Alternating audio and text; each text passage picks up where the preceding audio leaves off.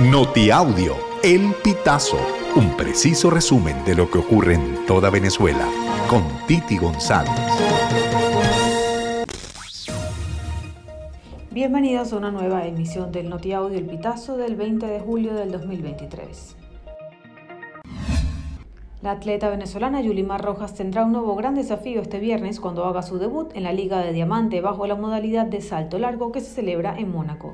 La reina del salto triple aspira de esta forma a conseguir la marca mínima de la competencia, 6.86 metros, que le permitan obtener su boleto a los Juegos Olímpicos París 2024. La participación de Rojas será a las 12.40 pm, horario Venezuela, según el cronograma oficial de la competencia. Tres migrantes venezolanos murieron este miércoles 19 de julio en Costa Rica debido a que el vehículo en el que viajaban cayó a un río. La Cruz Roja costarricense logró la recuperación de los cuerpos y rescató a otras nueve personas, reseñaron medios locales. El hecho ocurrió en la localidad de Chiles, provincia de Alajuela, en la zona fronteriza con Nicaragua. Según narran testigos, el vehículo cayó desde un puente hacia el río y los sobrevivientes salieron del mismo por sus propios medios.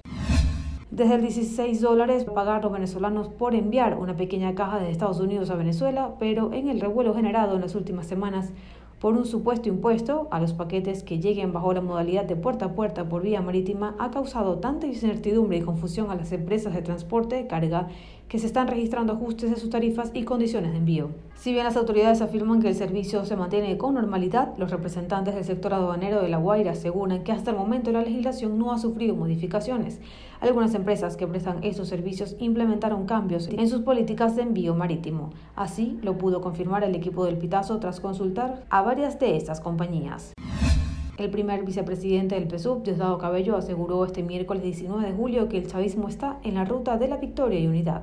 Durante el programa con el Mazo Dando, Cabello recalcó que el chavismo tiene la ruta de alegría de la victoria del futuro y la unidad.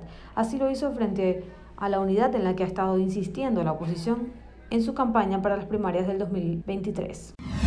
El gobierno de Nicolás Maduro entrega una gran variedad de bonos a embarazadas, jefes de hogar, estudiantes, pensionados, adultos mayores, trabajadores, personal discapacitado, tuiteros destacados entre otros sectores de la población. La suma de estos bonos mensualmente equivale a 8.159 bolívares, unos 282 dólares, según un conteo realizado por El Pitazo este 20 de julio.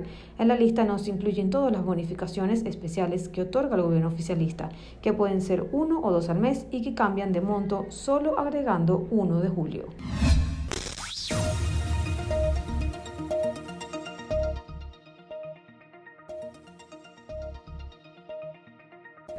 Amigos, así finalizamos. Si quieres conocer más informaciones, ingresa a elpitazo.net.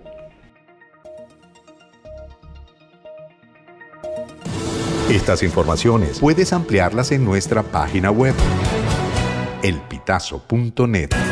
También recibimos tus denuncias vía SMS o WhatsApp a través del 0414 230 2934.